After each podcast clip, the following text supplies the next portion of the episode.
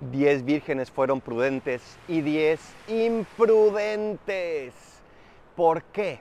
Porque unas se conformaron con poquito amor y las otras seguían amando. Porque el amor nunca va a ser demasiado, porque el amor siempre puede crecer. La manera de estar listos para encontrarnos con el esposo es que nos encuentre amando. ¿A quién estás amando hoy? No a quien te es fácil, sino a quien te es difícil amar y a pesar de todo sigues amando. Por favor, Señor, danos la fuerza para amar con tu fuerza, no con la nuestra. Soy el Paradolfo. Recen por mí, yo rezo por ustedes. Bendiciones.